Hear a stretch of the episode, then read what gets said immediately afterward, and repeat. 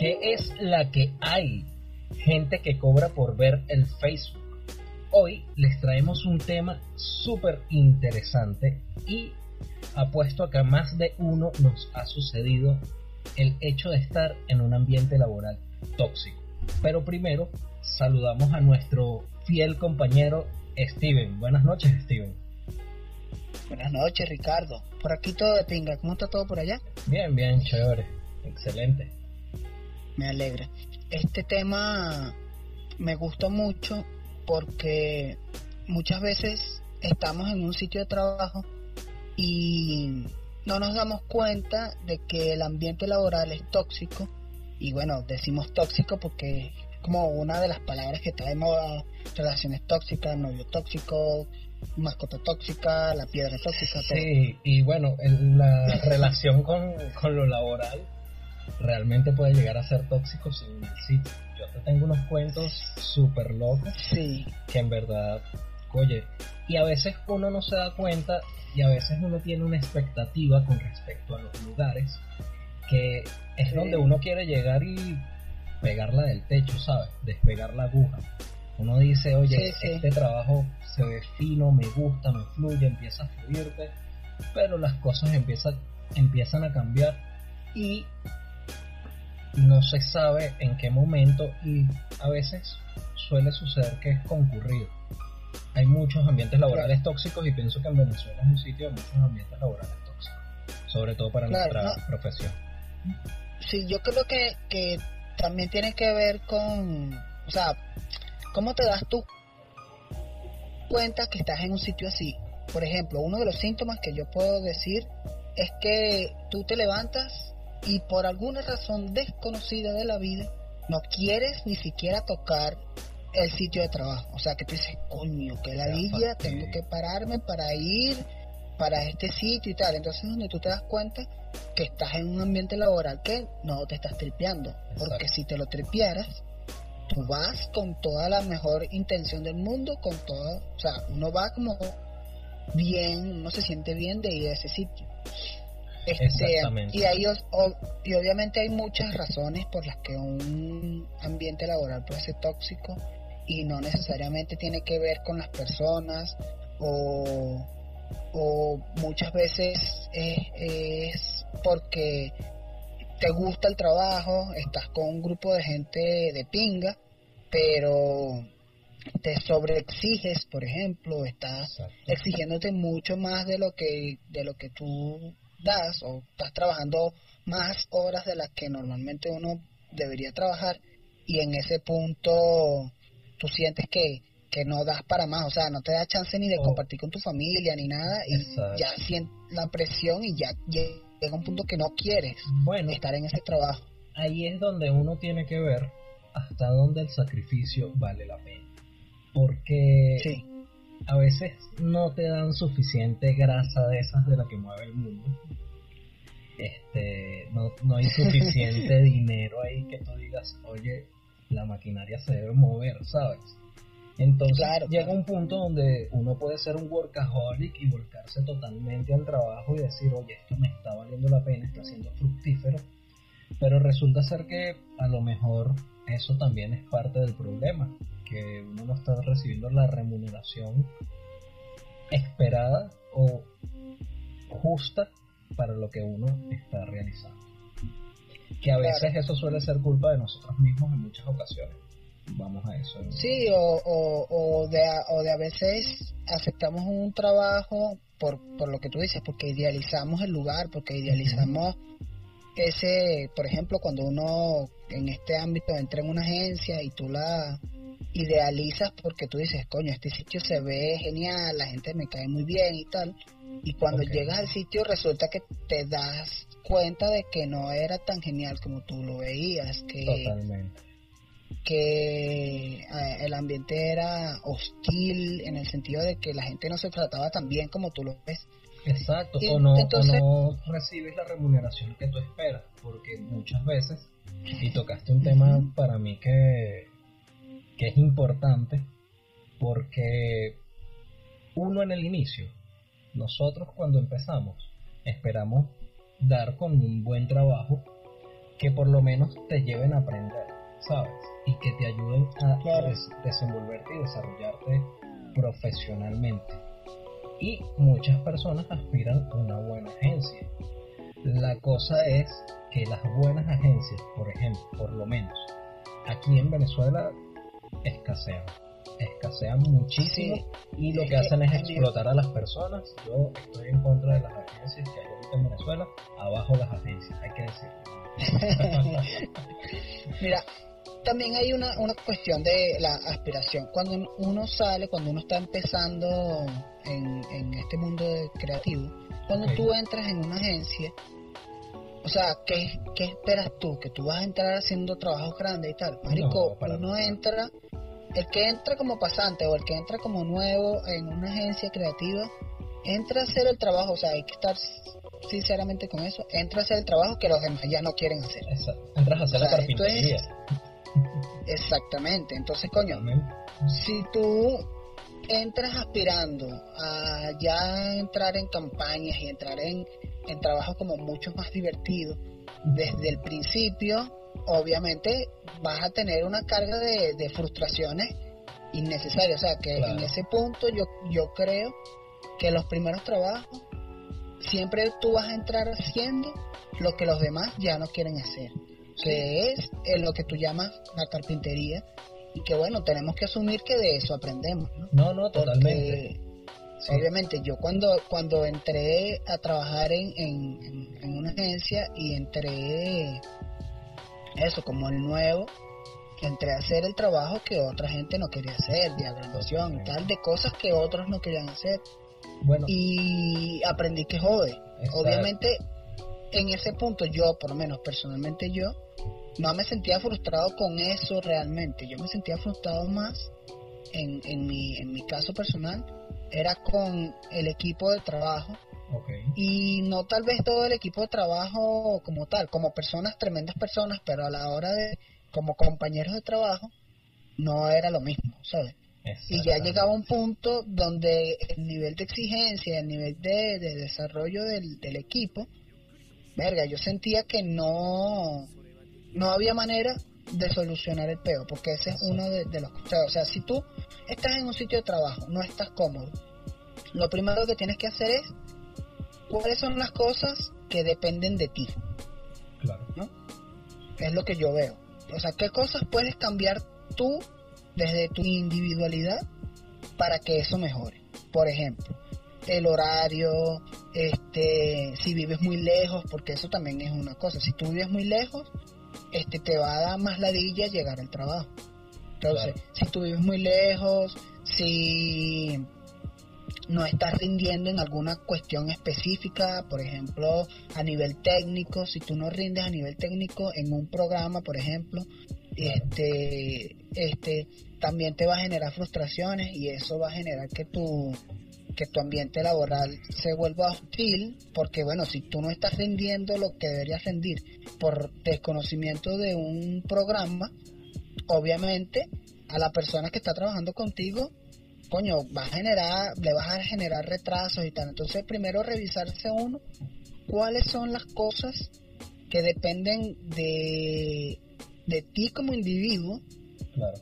revisar eso y que cuáles son las cosas que tú tienes que cambiar. Por ejemplo, en el mismo ejemplo de que si no estás, no estás dando la talla con un programa en específico, coño, aprende, ¿sabes? Sí, exacto. Busca la Bueno, manera, Yo, por ejemplo. busca la manera de mejorar en eso. Claro, pienso que este hay una división.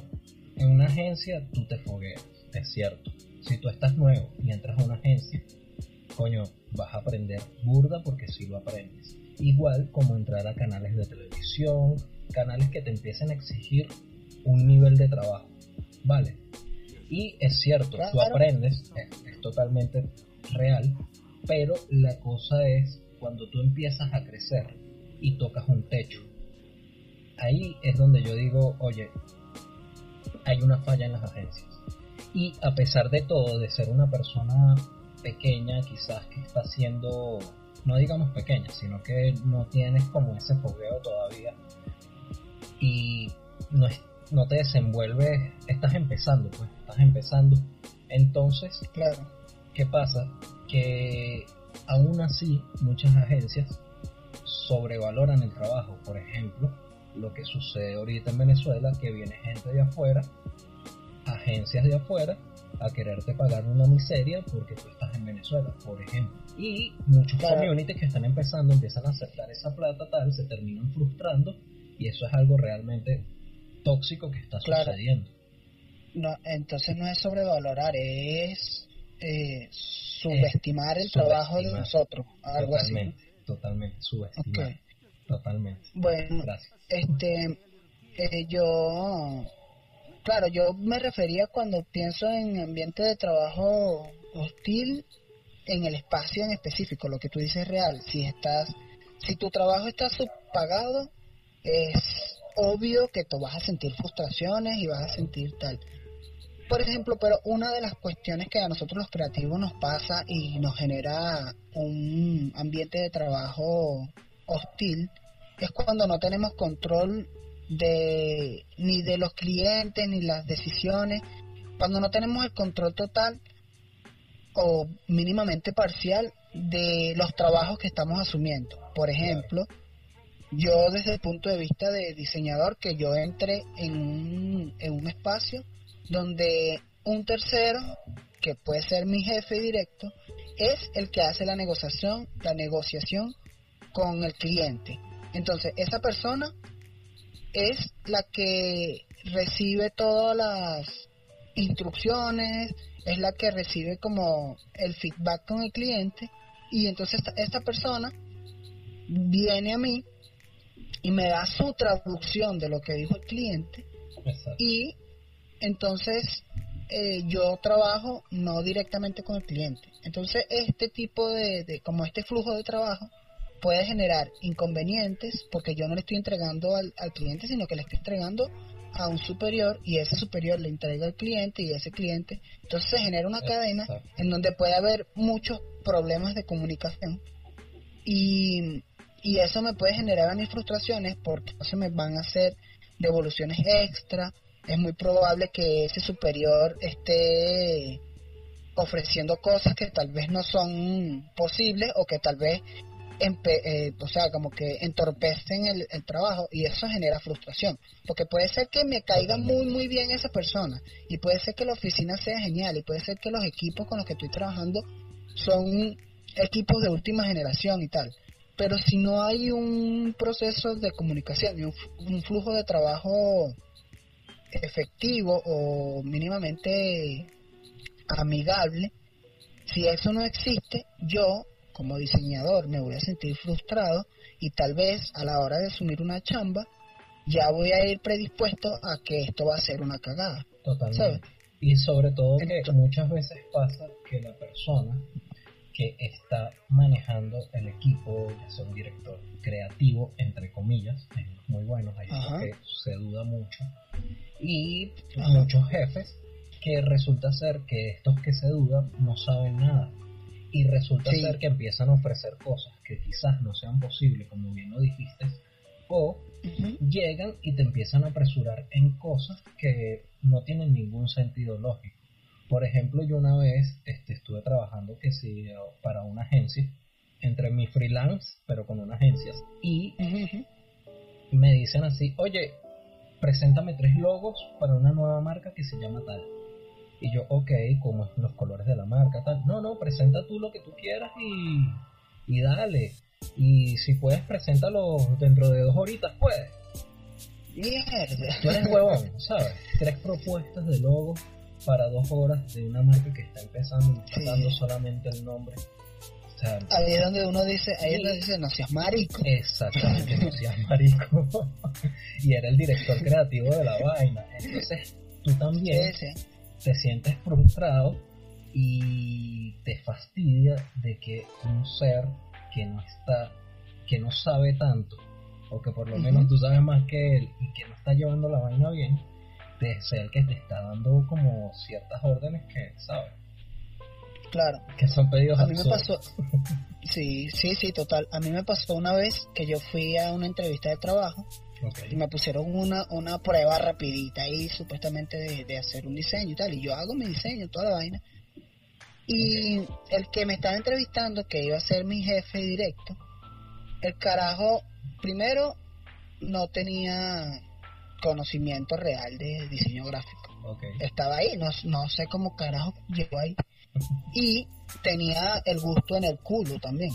Entonces, mientras yo estaba diseñando, alrededor de mí había gente que ya trabajaba en ese sitio y gente que yo conocía y tal. Y yo, estaba viendo lo que estaban haciendo la gente a mi alrededor y yo decía, esta gente está haciendo vanas feas. Y les gusta, y les gusta. Es lo más Claro, claro, claro, sí. O sea, obviamente no todos, pues también hay vainas muy, muy bien diseñadas, pues, pero digo que justo en ese momento, en ese sitio no era el caso de una cosa buena. Exacto. Entonces yo estoy viendo para los lados y tal, entonces vi más o menos la calidad de imagen, hice algo, marico, rápido, sencillo, y el carajo dijo, verga, está, está de pinga, ¿no? Pero, mientras esperaba, me pongo a hablar con los que están ahí, habían animadores, habían diseñadores, había fotógrafos, y estoy viendo, y me di cuenta que todo el mundo estaba trabajando en un nivel mediocre, porque realmente era mediocre, pero era a causa del jefe, que era el director creativo, que era él el, el, que no tenía criterio. Entonces le fue como poco a poco hundiendo el criterio a ese poco de gente. Entonces cuando yo me di cuenta de eso, yo dije, mierda, ¿no? Qué arrecho. Es que diste en un punto importante porque pienso que cuando estábamos hablando de las agencias que te foguean, y hay sitios que te foguean, que de repente tú aprendes mucho y tocas un techo, sí, sí. vete, vete porque te terminas quemando. Te terminas quemando de una manera brutal, ¿sabes? Si ya sientes que estás mucho tiempo haciendo lo mismo, eso también te genera frustración. Y si el sitio no te ofrece evolución, estás perdiendo tu tiempo y te vas a sentir triste, te vas a sentir miserable y está chimbo por ejemplo, hablando de pruebas de trabajo, yo una vez también fui, que sí, una pruebita ahí una vez, se curva de tiempo. Y recuerdo que me dicen, bueno, nos gusta, está fino, tal, vamos a hacerte una prueba. Nos vas a hacer una grilla de un mes. No, montanos una grilla de un mes, sí, en la prueba. Y montanos este, unos posts, nos va a montar cinco posts de feed vas a montar tres historias y vas a hacer los respectivos copy o captions, no sé, según la preferencia de cada quien creo, de cada, de cada post. O sea, eso era una prueba. o sea, ellos querían que les hiciera la chamba, ¿sabes? O sea, sí, sí, sí, toda la chamba del mes y que te fueras y bueno, como era la prueba no te iban a pagar gratis, un regalo. Ajá, eso eran unos becerros. sí, sí. ¿Sabes qué? Me parece un red flag o una alarma automática de un sitio en donde uno, yo creo que ni siquiera deberías intentarlo. Que tú estás viendo y en los, en los requisitos dice, hay un, hay un apartado que dice que trabajo bajo presión. Bajo presión, sí, totalmente. Tú dices, marico, yo quiero entrar en un sitio donde uno de los requisitos es saber trabajar bajo presión. Que tú dices, marico, o sea, ¿en dónde me estoy metiendo yo? Exacto. Porque Están diciendo, obviamente, somos unos desorganizados y vamos a mandar a trabajar hasta los domingos. sí, o sea, como, como coño de la madre, o sea, yo lo pienso, o sea, obviamente dentro de este, dentro, dentro de este ámbito uno debería saber trabajar, o sea, debería tener herramientas, herramientas para poder solucionar problemas bajo presión pero que no sea un requisito, por favor, porque coño, o sea, lo ideal, lo ideal es que tú nunca necesites trabajar bajo presión, ¿sabes? Porque tú dices, coño, no. Que de repente se prende, ¿sabes? De repente trabajar bajo presión es algo, por ejemplo, he cubierto pautas en vivo. Y en las coberturas de pautas en vivo, uno normalmente suele sentir cierta presión para que el trabajo se adecue lo mejor posible y sobre todo si manejas un equipo dónde está mi fotógrafo, dónde está la persona que está eh, montando el contenido, es, el internet está funcionando, no está funcionando, ¿sabes? Pero es ese momento específico como de producción de la, de la producción comunicacional del evento, que es una presión, pero es momentánea, ¿sabes? O de repente que digan, oye, se prendió el peo, se prendió el peo y necesitamos este diseño porque el que tenemos, no sé, se dañó, se perdió, cualquier vaina. Sí, claro, no, Cosas total, que- total. Que sean de momento, pero no que sea un requisito, Claro. tal cual. Claro, porque entiendo, entiendo yo cuando, por ejemplo, en ese sitio donde yo te digo, todo se diseñaba de ya para allá.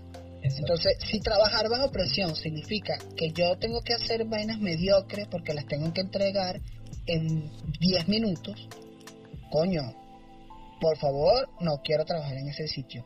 Obviamente, el problema, el problema también es que muchas veces, por la mismo que hablábamos en capítulos anteriores, lo de subestimar el, el trabajo creativo, Exacto. que ah no como esos esos esos es secundario sabes eh, eh, el, pro de ahí, ah ese es secundario como lo, lo, lo minimiza en ese sentido también los tiempos de entrega los minimizan quieren que tú todo lo entregues de hoy para hoy y quieren que todo sea rapidito no vale ahí algo sencillito lo, lo, lo importante lo importante es que salga sabes entonces en ese sentido también trabajar bajo presión significa que te van a entregar la información tarde. Significa que, Exactamente. Que no te van a entregar todo completo. que no te entreguen completo. Entonces cuando tú les mandas, mira, pero es que faltó tal cosa. Pero Exacto. ¿dónde coño tú me dijiste que faltó tal vaina? Entonces, Se lo mandas de nuevo, te rebotan y dicen, pero mira, es que faltó la dirección. Bueno, pero si no me diste la maldita dirección. Tal cual. Entonces ahí es donde uno se coge y uno le, le, le tildan como malcriado, ¿sabes? Que dicen los diseñadores son malcriados, son burda de mal, malacontestas, son tal. Claro, No sí, es sí, eso, sí, total. es- oye, es como muchas veces uno pide, te mandan una nota de voz. Mira, necesito que la dirección sea esto, que vaya esto, que vaya esto, coño, mándamelo por escrito, por favor. No, pero ya está, Claro. te lo estoy pidiendo por escrito Sí, por una razón. Mándamelo por correo, mándamelo, coño, organizado, Claro. para yo poderte ¿Cuán- entregar a ti algo eficiente. Y Claro, sobre todo si ¿cuántas te veces piden... voy a necesitar escuchar la nota de voz para poder... No, marico, de pana que no es nada si eficiente. No es nada eficiente. No, para nada. Entonces también que te piden algo rápido y entonces te empiezan a pedir una corrección, otra corrección, otra corrección, o te piden, no, bueno, por ejemplo, este, esta gente, hazme ese logo ahí rapidito. Se lo hubiese entregado y ¿qué pasa? O sea, yo le dije, no, mira, tú quieres algo creativo, tú quieres algo bien hecho y lo quieres de allá para allá, así no funciona. ¿Sabes? Ese es el argumento. claro. Si tú quieres algo feo, pues yo te lo doy. Si tú me vas a pagar por eso, bueno, pero estás claro que te, le estoy hablando claro. De Pero bola, de bola. no vengas, porque después que yo te entregue la vaina me vas a decir, coño, es que no me gusta.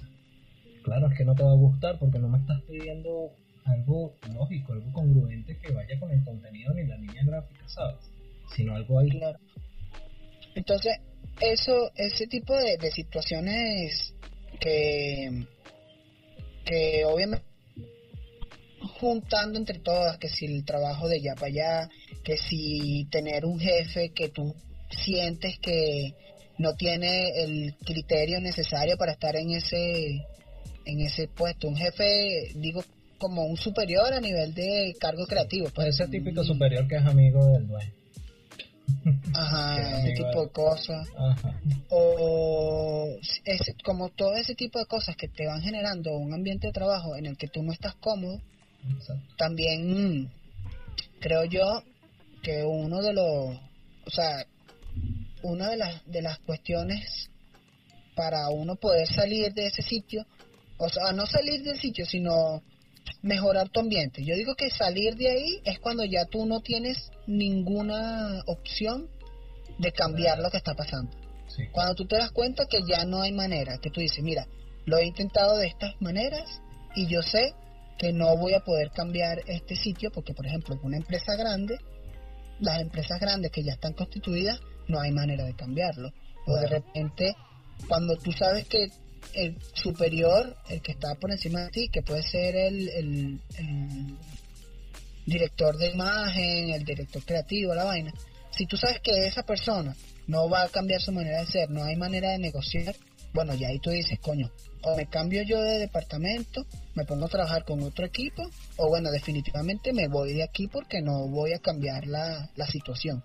Pero antes de llegar a, antes de llegar a ese punto, yo creo que bueno, lo que yo decía, revísate tú si tú puedes en, si tú puedes cambiar cosas tuyas, actitudes tuyas o eh, situaciones que dependen de ti para que la cuestión mejore, tú decides, o sea, intenta primero eso. Porque segundo también te escucho, termina tu también también como en segunda parte, creo que una de las cuestiones tal es conocer más a tu equipo de trabajo.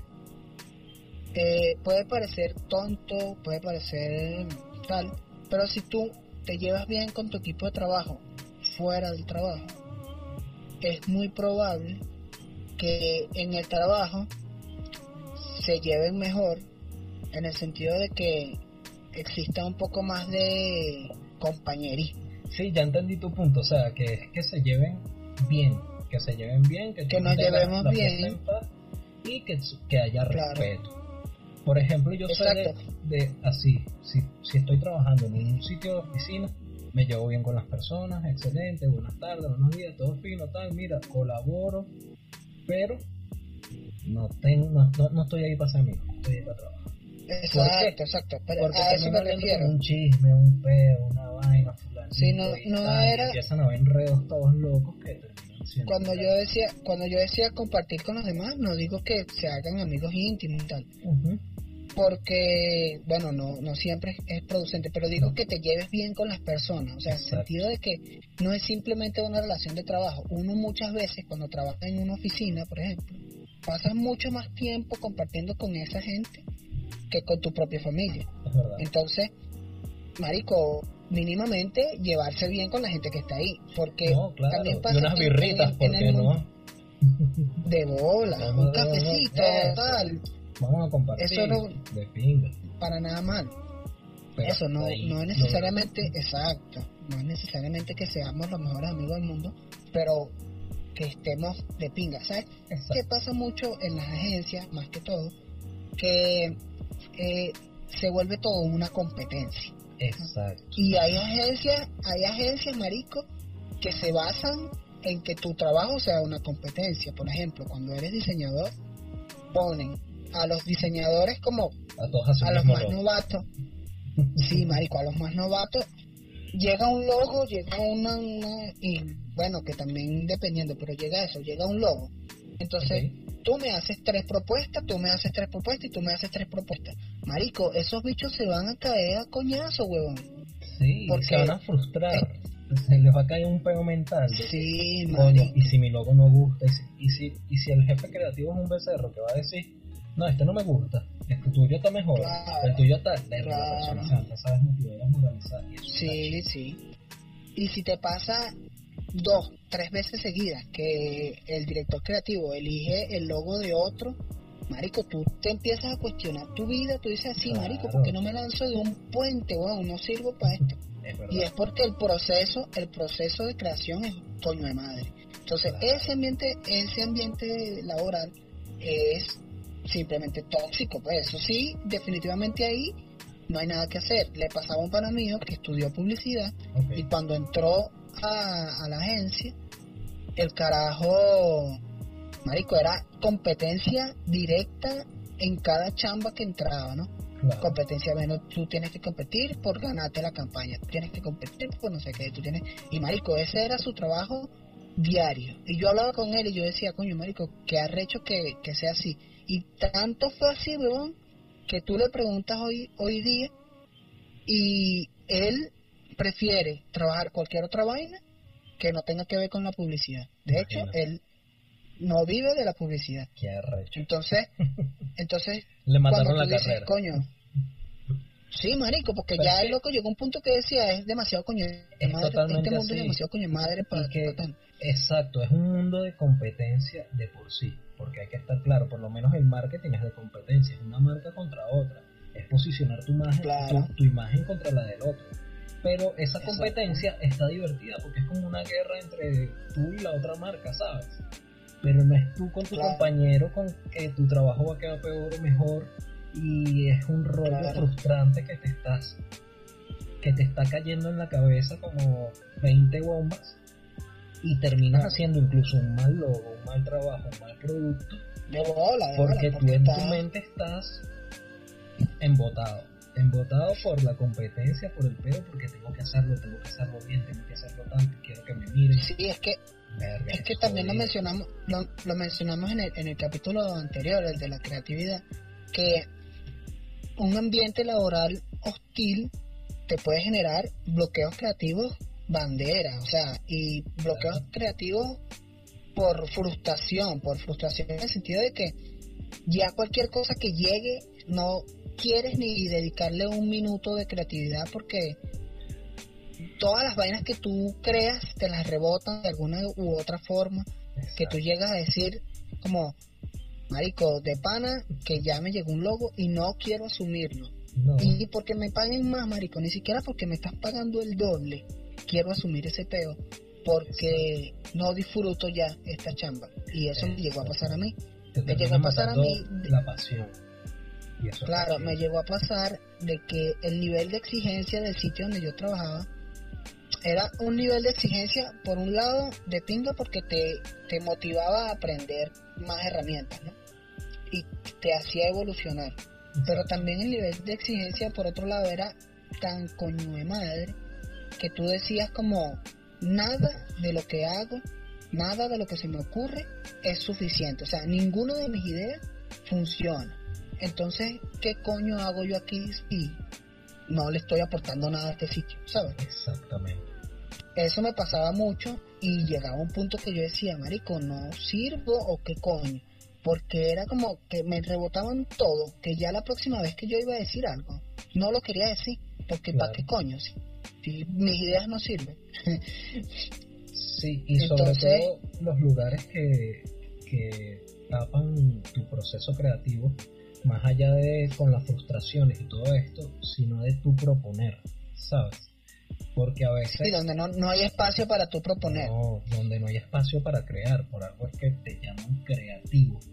Y te llaman creativo para que tú hagas esto así como yo lo digo. No, o sea, te llaman creativo para que tú aportes, para que con tus ideas eh, hagas productos que innoven la marca, en mi caso como social media y por supuesto como diseñador gráfico.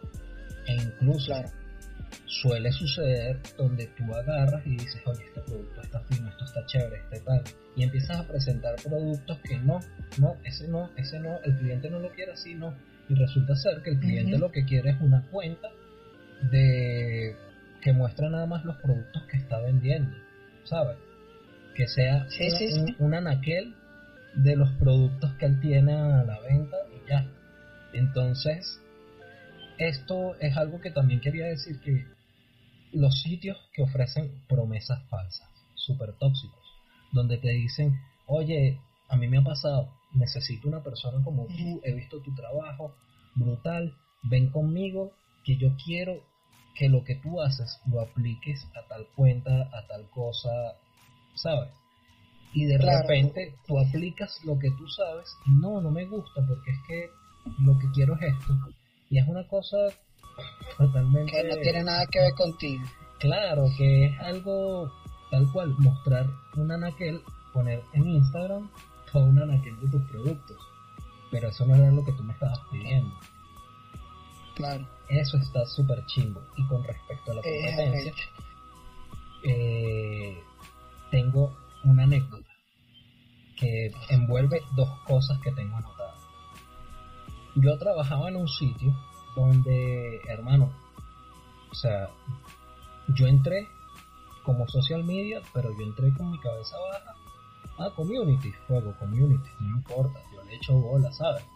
Si uno tiene que pintar la pared, uno pinta la pared después, no sé, se vuelve Dalí, no importa. Pero yo entré para el, para el lugar, siendo community y tal, le eché bolas. En dos semanas me vieron el potencial y dijeron, fuego, eres tú. Y me pusieron en, un puestico bien, con gente a mi cargo, empezó a fluir, empezó a fluir. ¿Qué pasó? que el jefe del departamento empezó a verme como una amenaza. Y eso fue súper chimbo porque yo no pendiente del cargo de nadie, ¿sabes? Yo no como, a mí no me gusta esa vaina de estar comiendo, no, yo soy coordinador, yo soy, diría como diría nuestro mapa, en nuestro panel Mopri, coordínate esto, ¿sabes? O sea, a mí yo no como con esas pajas. O sea, no, yo soy jefe, yo, y, controlarte un culito con, no, yo soy coordinador de tal vaina, eres marico, no, y seas gafo. Pero bueno, el tipo me empezó a ver como una amenaza total. A manera de que, nada, el loco me quería afuera, quería ver mi cabeza rodar. Porque pensaba que yo iba por su cargo, por supuesto. Y el loco estaba ahí a punto de jalar bolas. Literal, y hay que decirlo, porque hay gente que llega jalando bolas. Sí, sí. por decirlo bonito. Entonces. Entonces, bonito? No, bueno, se podría decir de peor, manera, porque yo creo que él llegaba a mucho más que eso. Pero bueno, cosas que pasan a puerta cerrada, ¿no? Exactamente. Bueno, entonces el personaje terrible, terrible, tenía un pique conmigo horrible, aparte que él era un mal líder, era una mala persona. Entonces, oye, la gente me veía a mí como ese punto de referencia de, oye, dime qué hago, dime cómo voy con esto, oye, asesórame aquí, ¿sabes? Me empezaron a buscar en eso y yo, porque les voy a decir que no son mis compañeros de trabajo, y deja hacer la chamba bien. En ese caso, pues estoy muy dispuesto. Bueno, al pana no le gustó y fue terrible. Y también era este tipo de personas tóxicas que presentaban lo tuyo como lo de él, ¿sabes? Como Claro. Él bloqueaba. Tomaba el crédito. Sí, se tomaba todo el crédito porque bloqueaba la comunicación tuya con las personas, entre comillas, de arriba. y presentaba eso, no, y hice, hicimos esto, hice esto, y esta fue mi idea, y tal, y cual. Robándose todo el crédito, todo el peo, y súper tóxico, ¿verdad? Súper chimbo, súper tóxico y súper malo. No, imagínate, eso genera entre las personas que están trabajando en el equipo, genera una cantidad de frustraciones que... Totalmente. Claro. Mira, yo conozco un caso de una persona que trabajaba en un sitio y a pesar de que el trabajo no era un trabajo completamente profesional o bueno, no sé cómo llamarlo, pero era, era un trabajo de ping para él, el grupo de trabajo y tal pero una de, las mayores satisfacciones que él tenía era que él podía ver su producto, lo que él hacía, él lo podía ver y tener el crédito de lo que él hacía. ¿Cómo explicarte? O sea, como por ejemplo, cuando yo hago un afiche y el afiche se imprime y el afiche se usa y el afiche yo lo veo por ahí pegado y de repente lo veo en las redes sociales, como saber que tú hiciste eso, como saber que tú hiciste eso, te, te, llena como tal. Cuando tú estás en un sitio y la mayoría de, las cosas que tú haces no te gustan a nivel personal, ni siquiera funcional de, de, que funciona como diseño gráfico, sino gusto personal estético del puro, ¿sabes? De que, de que no te gusta este afiche que hiciste, no te gusta el logo que hiciste porque le hicieron tantos cambios que no tiene sentido y lo entregaste por entregar. Cuando te pasa eso muchas veces seguidas, ya tu, tu nivel de, de, frustración es tal que no, que ese ambiente de trabajo no te conviene. Entonces, como, como en, conclusión de, de, todo este tipo de vainas, yo pienso que cuando uno empieza a sentir estos síntomas de muchas de las cosas que hemos mencionado nosotros, que tiene que ver con, con el jefe, que tiene que ver con, con, los compañeros, la competencia, que tiene que ver con la frustración de que tu trabajo no es aprobado o, o que tú no tienes decisión sobre las acciones que tú haces. Cuando tú empiezas a tener como este montón de, de vamos a poner red flags o alarmas de que, de que hay algo que está mal, de una empezar a revisar qué cosas puedes cambiar. Tú, tuyas y qué cosas puedes cambiar a tu alrededor. Porque también muchas veces es cuestión de negociar, es cuestión de hablar y decir, mira, coño, esto que yo estoy haciendo no es lo que yo quiero hacer. Que, que me en mi caso personal me pasó, yo estuve trabajando en un sitio y duré casi un año haciendo algo que no tenía nada que ver con lo que yo sé hacer. Y, y tenía un año de acumulación de frustración de que yo decía, pero ¿por qué? Y fue como una chamba que yo asumí por presión y tal. Y, y coño, también fue parte mía de que yo al momento de asumir la chamba yo no vi la dimensión de que coño pasé un año entero haciendo algo que no me vacilaba. Algo que yo y además que no sabía hacer. Entonces no negocié a tiempo. Y ya en el momento como como ya después de un año ya no se podía negociar. O sea ni ni yo estaba contento en el espacio ni el equipo de trabajo estaba contento con el desempeño porque yo estaba haciendo una vaina que no sabía hacer y que no me gustaba y que no quería aprender. Exactamente. Entonces, si, si yo hubiese negociado a tiempo, si yo hubiese como buscado la manera de, de, de no estar en esa situación, tal vez yo no hubiese terminado yéndome a ese sitio. Entonces, también a veces eh, el hecho de, de que tú hables claro y diga, mira, esto está pasando, no me lo vacilo de esta manera, vamos a negociarlo, yo, o sea, busquemos la manera de que funcione, porque yo tengo capacidades en esto, en esto, en esto, tal, y tal vez si yo me pongo en este sitio, rinda mucho más. Entonces, como que si tú puedes negociar, inténtalo, de una.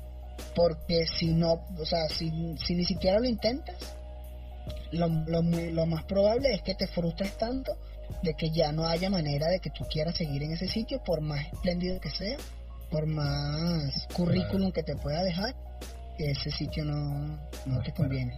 Y obviamente que lo otro que tú decías al principio, que era de el pago, coño, si, si no puedes negociar el pago y no te alcanza ni, ni para la empanada de la mañana, coño, definitivamente no te conviene. Exactamente. Yo para concluir, eh, yo estaba en un sitio donde no tenía tanta remuneración, pero me daba chance de, con, libertad de estudio. Y eso también es importante. Tenía un beneficio y trabajaba, pues. Pueden ver también esa posibilidad. Para complementar tu conclusión, es si pueden negociar, fino. Si pueden buscarle la vuelta, excelente. Si no pueden, no sientan miedo. A veces irse de los lugares, romper un ciclo, romper una etapa y empezar con una nueva es súper cagante, pero es importante hacerlo porque es en pro a tu evolución. Quizás después de eso van a pasar por momentos muy difícil es conseguir otro trabajo, vamos a echarle bolas, vamos a ver qué hacemos, pero todo va a estar bien, no somos los primeros, no somos los últimos tampoco, entonces si no les convence el sitio, si están siendo menospreciados, si su trabajo no tiene el valor que merece, pues el sitio no los merece. Y mándenlo a la mierda porque se van a sentir brutales. claro. Esto fue todo entonces. Creo que hemos finalizado con este episodio. Eh, los invito a que nos sigan, den pulgar arriba. Si nos odian, pues denle pulgar abajo, pero siempre dejen su comentario con recomendaciones, con buenas vibras. Eh, compártanlo y síganme por arroba un social dice y arroba broyart.